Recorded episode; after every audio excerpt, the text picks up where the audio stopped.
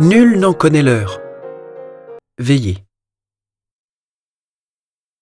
Quant à ce jour et à cette heure-là, nul ne les connaît, pas même les anges des cieux, pas même le Fils, mais seulement le Père, et lui seul. Comme il en fut au jour de Noé, ainsi en sera-t-il lors de la venue du Fils de l'homme. En ces jours-là, avant le déluge, on mangeait, et on buvait, on prenait femme et on prenait mari, jusqu'au jour où Noé entra dans l'arche. Les gens ne se sont doutés de rien, jusqu'à ce que survienne le déluge qui les a tous engloutis.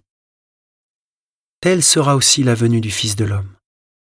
Alors deux hommes seront au champ, l'un sera pris, l'autre laissé.